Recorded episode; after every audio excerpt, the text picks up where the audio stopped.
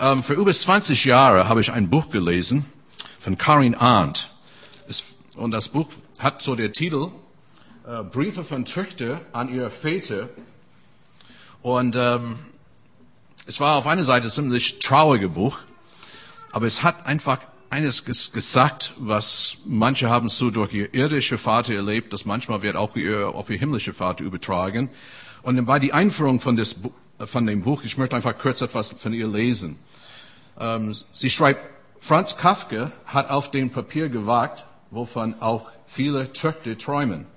Einmal ohne Angst zu reden, einmal die Wahrheit zu sagen, einmal Subjektives Empfinden mitteilen zu können, einmal auszusprechen, was die Kindheit so bedrückte, einmal die Verzweiflung über die vielen Missverständnisse loszuwerden und einmal die Bestätigung zu bekommen, dass der ewige, durch nichts auslöschende, hoffnungslose Schimmer auf Verständigung und Anerkennung berechtigt ist. Frank äh, Kafka versuchte seine Seele zu befreien mit 36 Jahren. Aber der lange Brief an seinen Vater hatte nicht abgeschickt. Er starb um 40 Jahre.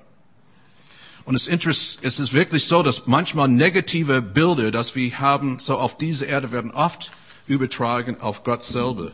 Und es gibt auch so viele falsche Vorstellungen von Gott. Ich möchte einfach, manch einfach noch mehr dazu ein paar auf, auflisten. Gott ist ein Polizist. Das ist, was viele Leute einfach meinen. Der freut sich einfach, wenn wir etwas vielleicht tun, was nicht in Ordnung ist, und dann er kann uns ein Strafzettel geben. Das ist, was manch einfach so vorstellen von Gott. Ähm, Gott ist ein Wunscherfüllungsautomat. Das heißt, man hat ein Gebet, man schmeißt es in Automat und dann kommt raus, was man will. Manche denken, Gott ist so wie ein Opa, so gute Opa, total taub. Sehr menschlich, eine sehr menschliche Vorstellung von Gott, der alten Weise, aber auch schwerhörig, unbeweglich, starrsinnig, intolerant ist. Manche sehen Gott als nur ein, hohe, ein höhere Macht, unbestimmt. Ähm, so, es gibt auch diese deistische Haltung, Gott hat alles geschaffen und dann ja, irgendwie ist sie abgehauen, ist nicht mehr da. So dieses Urmacher-Konzept. er hat alles geschaffen, aber wir haben nichts mehr mit ihm zu tun. Ähm, es gibt keinen persönlichen Gott. Gott als Sündenbock, das ist auch sehr verbreitet. Alles, was schief geht in die Welt für viele Leute, ist einfach Gottes Schuld. Ja, es ist einfach Gott ist dafür verantwortlich, wenn die Menschen zum Beispiel in Konflikt kommen. Gott ist dafür zuständig. Gott ist der Produkt unserer Träume. Das heißt für viele Leute, das ist, Menschen, das ist einfach keine Illusion. Oder wie einer mir mal sagte, weißt du, jeder braucht seine Krücke und für dich, Gott ist dein Krücke, für jemand anderes, es mag etwas anderes sein. Aber die apostolisch Glaubensbekenntnis sagt, ich glaube an Gott, den Vater, der Allmächtige, den Schöpfer des Himmels und die Erde. Was sagt Gott über sich selbst? Eigentlich durch die Bibel sagt er sehr viel aber vielleicht nur ein paar Aussagen, was von der Bibel kommt. Ähm, Gott ist der Schöpfer der Welt. Gott ist heilig. Gott ist mit uns unterwegs. Der Theologe Martin Buber hat ihn, das, diese Beschreibung so gesagt aus Weggott. Das heißt, er ist mit uns. Gott ist der liebende Vater. Und eigentlich das ist, wo mein Schwerpunkt liegt heute Morgen. Und schon aus dem Alten Testament, wo manchmal man hat durch gewisse Bibelstellen so eine falsche Vorstellung von Gott. Aber Jesaja schreibt in Jesaja 64, Vers 7, dennoch Herr, du bist unser Vater. Wir sind der Ton. Du bist der Töpfer. Wir alle sind von deiner Hand geschaffen. Und interessanterweise in der Bibel, es gibt fast 200 Stellen, verschiedene Bibelstellen, die, äh, die sprechen eigentlich über dieses Vaterherz Gottes, dieses, dieses Vater, der uns echt liebt. Und dann komme ich jetzt zu unserem äh, Bibeltext von Anfang. Und ähm, der Psalmist schrieb dieses Text etwa für 2600 Jahre. Singet Gott Lob, singet seinen Namen.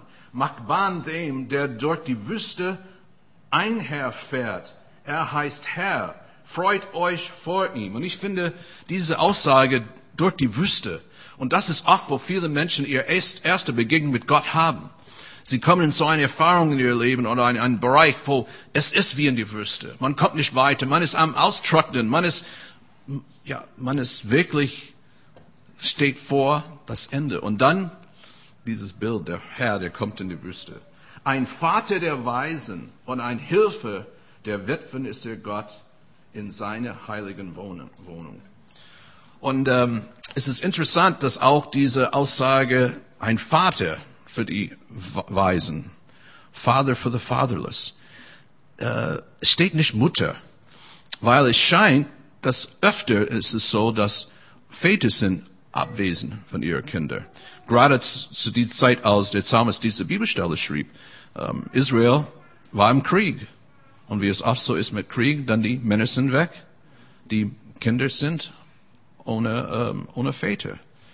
Und ähm, wir wissen das auch von der deutschen Geschichte, wie viel Menschen sind aufgewachsen nach dem Zweiten Weltkrieg ohne Väter oder manche Väter sind vielleicht verschollen im Krieg oder dann gerade habe ich von einige gelesen aus einer unserer Gemeinden, unser Bund, äh, der älteste, der interessanterweise war acht Jahre in Gefangenschaft, kam einfach zurück. Ich habe gedacht, wow, für die Kinder acht Jahre ohne Vater. Und, ähm, und wir wissen, es gibt andere Beispiele auch in unserer Gesellschaft, wo viele Kinder wachsen auch auf ohne Vater. Oder manchmal ein Vater ist da, so körperlich gesehen, aber irgendwie ab, äh, abwesend, so seelisch gesehen. Und deshalb, ich glaube, es ist kein Zufall, dass diese Bibelwort steht hier ähm, in der Bibel. Menschen, die vereinsamt sind und denen die soziale Absicherung fehlt, möchte Gott ein Zuhause schenken. Letzte Woche habe ich diese, es gab diese Aussage, ähm, die Hoffnung Gottes ist unser Zuhause. Gott möchte dafür sorgen, dass unsere emotionalen und unsere materiellen Bedürfnisse abgedeckt sind. Wieder Psalm 68, Vers 7. Den Einsamen gibt er ein Zuhause. Den Gefangenen schenkt er Freiheit und Glück. Wer jedoch gegen jede, jede Ordnung verstößt, führt ein trostloses Leben. Und ähm, das ist, was ich auch find, interessant auch finde, wenn Menschen zu Jesus finden. Und manchmal sie kommen aus so Familienhintergründen, die alles anders ist vielleicht als positiv oder erbaulich. Und dann auf einmal man, man entscheidet sich bewusst mit Jesus zu gehen. Und dann man erlebt einfach die Gemeinschaft mit Menschen, die uns annehmen, ohne Wenn oder Aber. Diese, das ist christliche Gemeinschaft, das ist biblisch. Und dann oft stellt sich raus, dass die engste Beziehungen, die man hat, ist wirklich durch die Familie Gottes. Weil das sind Menschen, die haben erkannt, ich brauche jemanden, der mir hilft, ein guter Vater zu sein oder ein guter Ehemann oder gute Ehefrau oder überhaupt das zu tun, was Gott von mir verlangt. Aber die Liebe ist oft viel stärker bei solchen Menschen, wenn, wenn wir Gott erleben, dann man ist mit denen einfach verbunden. Und ich denke, viele von euch könnte davon was sagen. David schreibt in Psalm 27, Vers 9 und 10, Verberg dich, von, verberg dich nicht von mir, stoße mich nicht im Zorn zurück. Ich diene dir und du hast mir bisher immer geholfen. Gib, nicht, gib mich nicht auf, verlass mich nicht, du mein Gott und mein Retter. Und das ist so ein Gebet, wo viele von uns können damit äh, dann verzieren, auch auf diesen Weg mit Jesus. Es ist nicht nur alles easy, es ist nicht nur alles ja, wie sagt man so schön auf Deutsch? Frieden, Freuden, Eierkuchen? Nein, nein. Es ist ein schmaler Weg. Und dann manchmal in unser Weg mit Gott, es sieht so aus, als wir wieder in die Wüste landen. Aber David bringt das so stark hier zum Ausdruck. Herr, verlass mich nicht. Und wenn wir Gott einfach suchen, dann wir finden ihm eine Antwort. Und dann Vers 10. Wenn Vater und Mutter mich verstoßen, nimmst du, Herr, mich doch auf. Ist das nicht ein wunderschönes Bild von, von Gottes Liebe für uns? Und, äh, und, es, und ich möchte auch sagen, für, für diejenigen von uns, die haben wirklich liebende Eltern, ganz liebende Eltern, trotzdem diese Liebe, die Gott uns anbietet, es, es geht, es ist viel stärker. Ich bin einfach dankbar für meine ähm, Ursprungsfamilie, für meine Mutter und Vater. Die haben mich wirklich bedingungslos geliebt. Ich habe eigentlich gar nichts, was ich mit denen, mit denen auszusetzen. Aber trotzdem, nachdem ich Jesus Liebe persönlich erlebt und ich feiere dort jetzt eine ganz besondere Geburtstag in diesem Sommer. Vor 50 Jahren als Siebenjähriger habe ich mich bewusst für Jesus entschieden. Ich weiß das noch.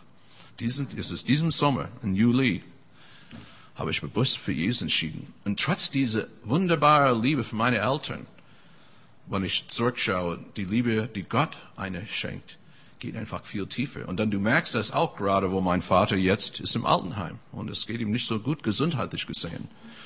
Und äh, du merkst, ja, eigentlich mein Vater ist nicht mehr für mich da im Sinne, wie es früher war. Und wir wissen, wie das ist. Die Rollen den, den tauschen, wo wir als Kinder werden die Eltern und das bringt sehr viel Spannung mit sich. Aber da ist wirklich dann klar, dass diese, auch diese irdische Liebe, die wir von unseren Eltern bekommen, egal wie schön es ist, irgendwann mal das hört auf.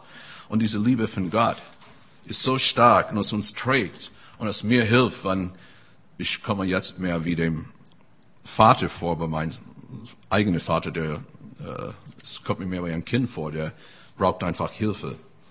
Aber die Bibel gibt uns andere Beschreibungen von Gottes Liebe. Gott als unsere väterliche Vorsorge. Die Bergpredigt, eine sehr bekannte Stelle, Matthäus 6, Vers 26. Seht die Vögel unter den Himmel an. Sie säen nicht, sie ernten nicht, sie sammeln nicht in die Scheunen. Und euer himmlischer Vater ernährt sie doch. Seid ihr denn viel mehr als sie?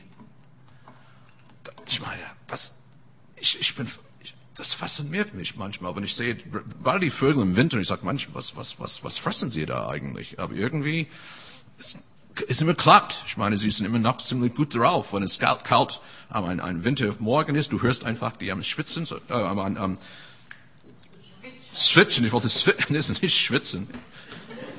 Ja, richtig, genau. Am Singen. Das ist noch schön, am Singen.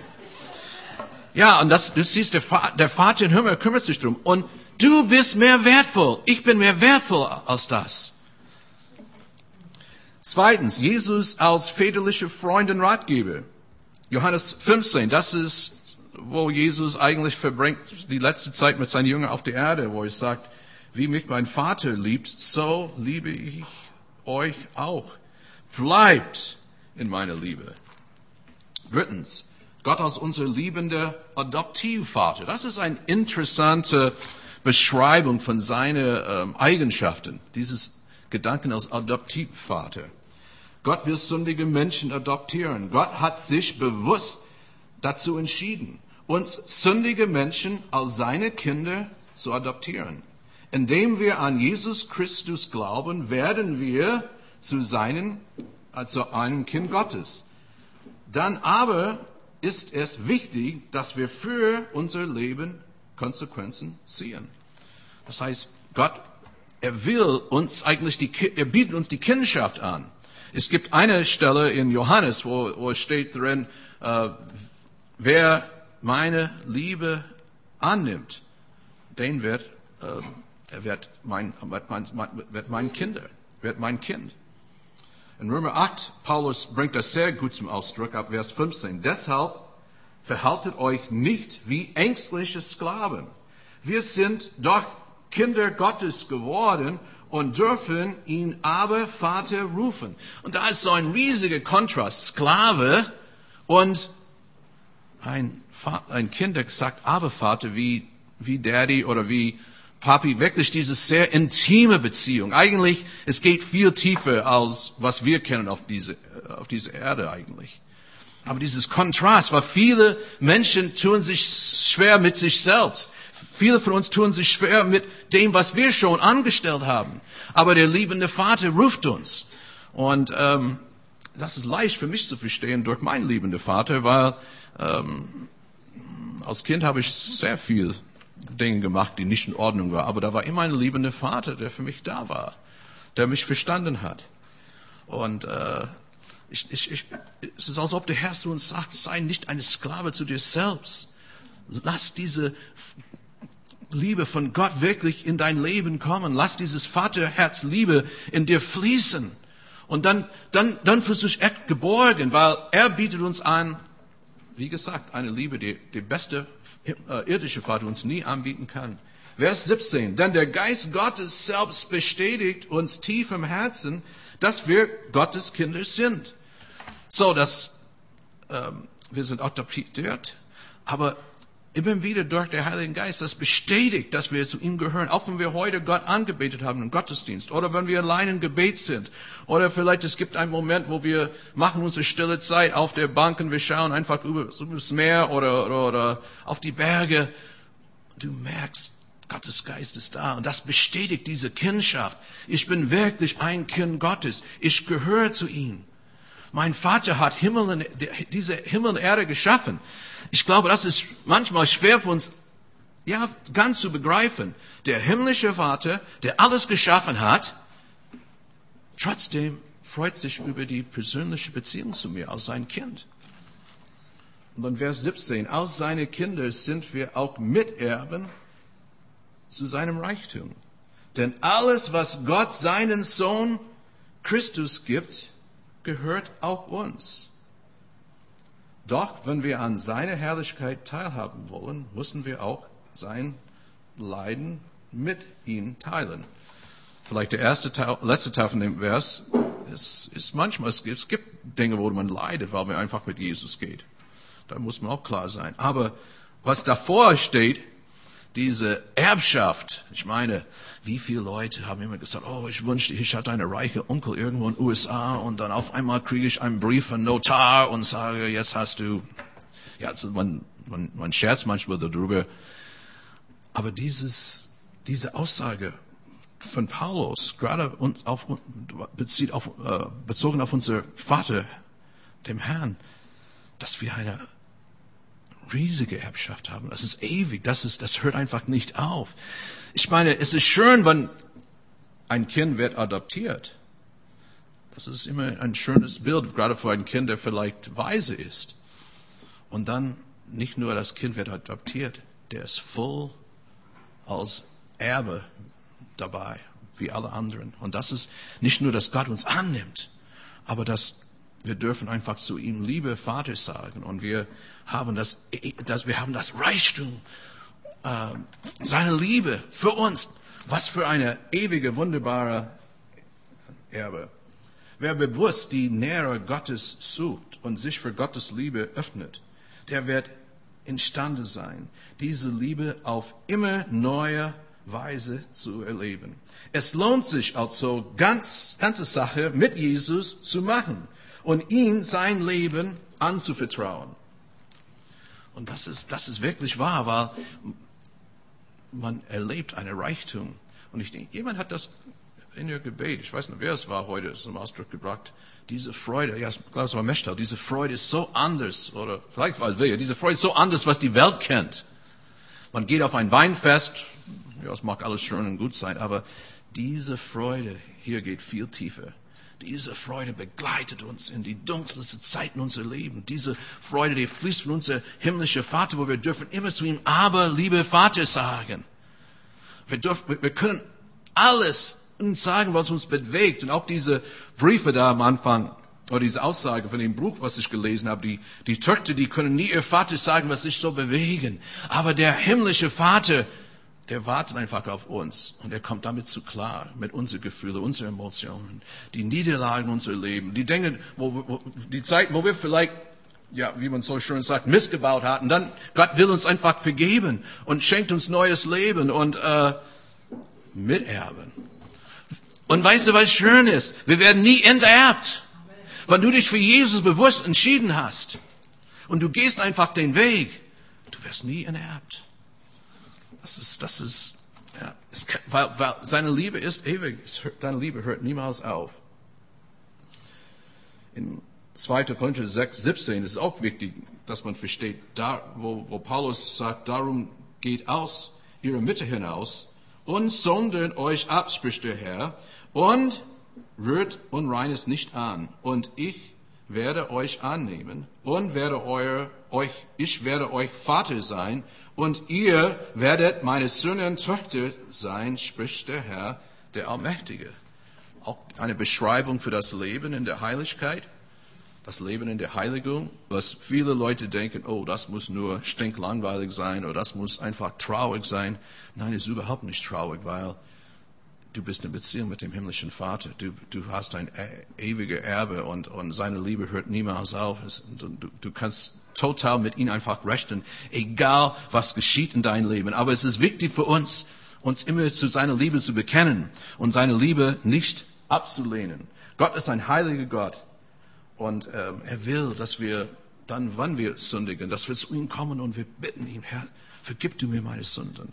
Auch als Christen, wir haben einen Fürsprecher, Fürsprecher bei dem Vater. Johannes beschreibt das in, in sein Evangelium, in seinem Brief.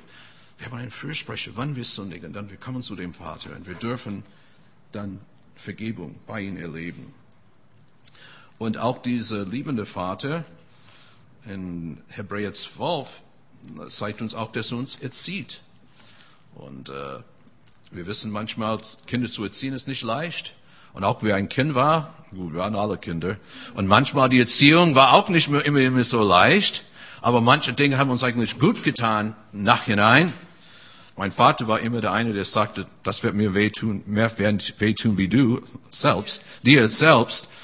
Ich habe das nicht in dem Moment so äh, gespürt, aber doch, ich habe es ich hab's bei ihm gemerkt, weil ich muss euch sagen, das ist jedes Mal als Kind, und das schon ein paar Mal passiert, wo mein Vater mich bestraft hat, dann nachher hat er mir immer in die Arme genommen und hat gesagt, ich hab dich lieb. Und das ist für mich so das vollkommene Bild, wie Gott uns manchmal erzieht. Und Hebräer 12 sagt das eigentlich, ähm, wann unser Vater uns nicht erzieht.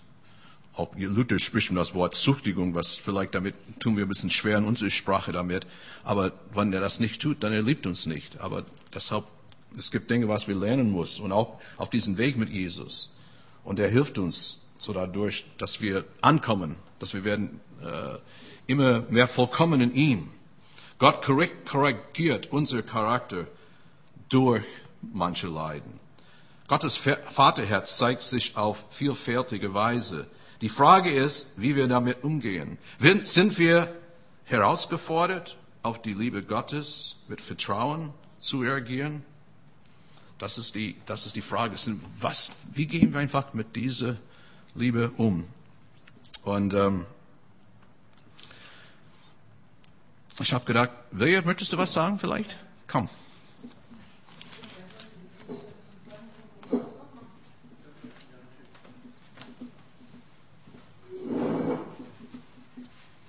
Da steht, deshalb verhalt, verhaltet euch nicht wie ängstliche Sklaven das ist doch komisch, dass im Zusammenhang mit Liebe, Vaterliebe, was steht wie ängstliche Sklaven.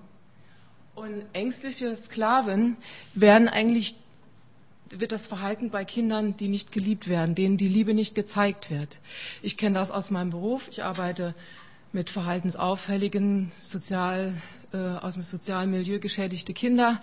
Und äh, ich kenne das sogar aus meinem eigenen Leben, dass man sich verhält wie ein ängstlicher Sklave, dass man alles tut, um Anerkennung zu kriegen, dass man alles tut, um Liebe zu kriegen, um rauszukriegen, liebt denn dieser Vater mich wirklich?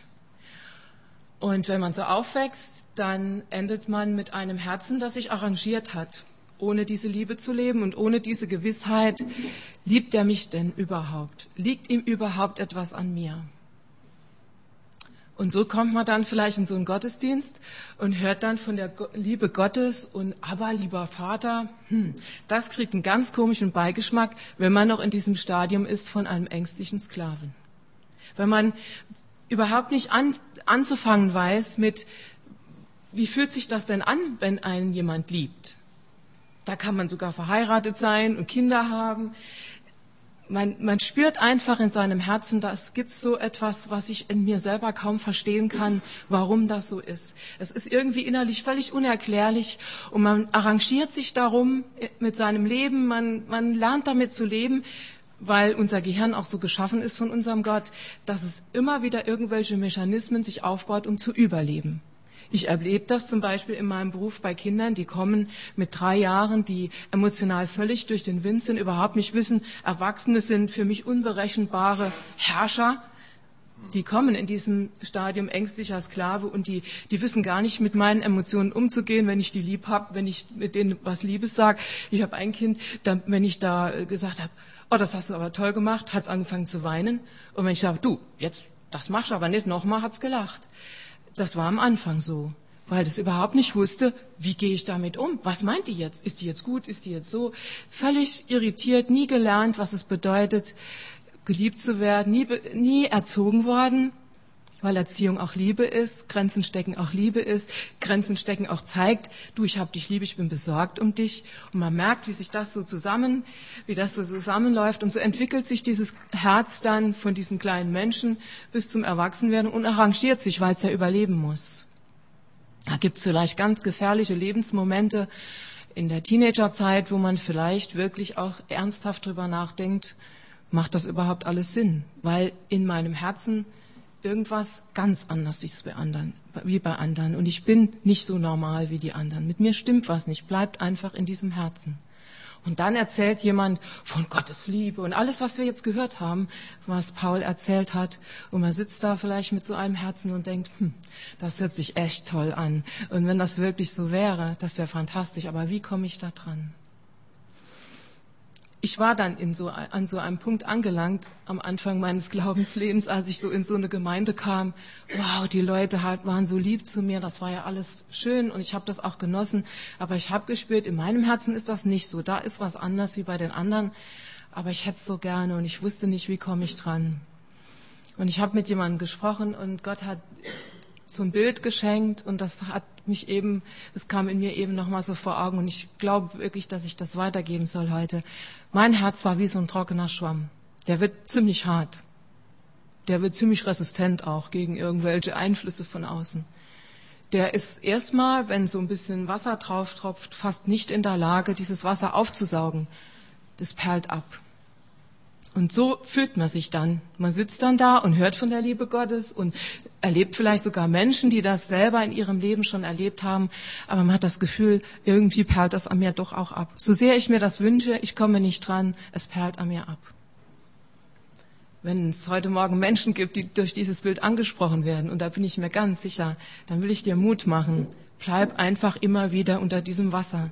Bleib einfach in dieser Gemeinschaft, wo Gottes Liebe sich schon breit gemacht hat in einzelnen Herzen, wo viele das schon so erlebt haben. Bleib in dieser Gemeinschaft und setz dich beständig dieser Liebe Gottes aus, indem du in dieser Gemeinschaft bleibst und auch in seinem Wort liest und dir erklären lässt, was du nicht verstehst. Und Gott wird mehr und mehr und mehr diesen trockenen Schwamm durchdringen mit seiner Liebe. Und du wirst irgendwann sagen, wow, Irgendwas ist anders. Und du hättest so gern ein Vorher-Nachher-Bild. Ich wäre so froh gewesen, ich hätte euch jetzt so ein Vorher-Bild zeigen können. Aber bleib dran. Wenn du spürst, dass das an dir abhält, dann sag nicht, okay, das mag für die alle stimmen, aber für mich nicht, sondern bleib dran und setz dich beständig seinem Wort aus. Lies in der Bibel, frag, was du nicht verstehst, lass für dich beten, such dir jemanden, dem du vertrauen kannst, der Gott schon so erlebt hat und sei offen und steh einfach zu deinen Gefühlen. Sag nicht, ja, ja, das ist alles super und so, man passt sich dann wieder äußerlich an, sondern wage diesen Schritt des Vertrauens zu jemand, den Gott dir auch bestimmt zeigen wird, wo du dich öffnen kannst, damit er dir dient mit dieser Liebe, die er schon hat, weil das ist, warum es Gemeinde und Gemeinschaft gibt, dass wir einander anstecken mit dieser Liebe, verteilen von dem, was in unserem Herz irgendwann überfließt mir läuft der Mund über von dem, was mein Herz voll ist. So steht es auch in der Bibel. Und das, das passiert wirklich in dieser Gemeinschaft. Geh nicht nach Hause und denke, hm, hört sich toll an, sondern mach dich auf diesen Weg vom ängstlichen Sklaven zum Kind Gottes, damit du wirklich von ganzem Herzen irgendwann sagen kannst, aber lieber Vater, und das nicht nur zu Gott. Denn das ist das, was auch gleichzeitig passiert ist, dass aus einem Herzen, das überhaupt nicht in der Lage war zu lieben, das seinen eigenen Vater gehasst hat, wirklich gehasst hat und ganz viel einzutreiben hatte. dass dieses Herz seinen Vater lieben konnte und dass diese Liebe auch dem Vater geholfen hat und dass Gott wunderbare, große Dinge wirklich in meinem kleinen Leben getan hat, ohne die ich nicht so leben könnte, wie ich heute lebe. Bleib dran bleib in der Gemeinschaft bei denen, die diese Liebe haben und lass dich anstecken, lass dich füllen, dass du überfließt, damit noch mehr kommen, denen du sagen kannst, bleib hier in unserer Gemeinschaft und lass dich beschenken von der Liebe Gottes. Das ist der Plan Gottes, dass es Menschen tun. Er hat keine Engel geschickt, sondern uns, die wir erkennen dürfen, seine Liebe, sie erfahren dürfen, uns füllen lassen dürfen von seiner Liebe, um sie weiterzugeben. Und hab keine Angst, sie weiterzugeben die hört nie auf in unserem Herzen, wenn sie mal da ist. Es ist wie eine Quelle, die nie versiegt, bis in Ewigkeit. Hab Mut, bete dafür, dass Gott dir einen Menschen deines Vertrauens zeigt und öffne dein Herz und steh zu deinen Gefühlen. Mach nicht weiter in dem System, dich zu arrangieren mit deinem Herzen, sondern sag Gott, ich will vom Sklave zu deinem Kind werden. Das ist eine Entscheidung und es ist ein Prozess. Und dafür gibt es Gemeinschaft, Gemeinde, damit wir einander dienen können und damit wir alle wachsen können darin, um immer mehr weiterzugeben. Und wenn ihr darüber nachdenkt, was dann passiert, es multipliziert sich. Das ist Gottes Plan für diese Welt, dass jeder von dieser Liebe hört und dass jeder diese Liebe ja wirklich bekommt, um dann auch weiterzugeben wieder. Danke, William. Ich möchte nur kurz zwei Bibelstellen jetzt vorlesen. Johannes 3 ab Vers 36, ab Vers 35. Der Vater hat den Sohn lieb und hat ihm alles in seine Hand gegeben. Wer an den Sohn glaubt, der hat das ewige Leben. Wer aber dem Sohn nicht gehorsam ist, der wird das Leben nicht sehen, sondern der Sohn Gottes bleibt über ihn. Die Welt sucht verzweifelt nach der Liebe des Vaters und der Leib Christi hat die Antwort. Aber wir können nur das weitergeben, was wir selbst empfangen haben. Und dann zum Schluss 1. Johannes 4. Ja, wenn die Liebe uns ganz erfüllt, vertreibt sie sogar die Angst.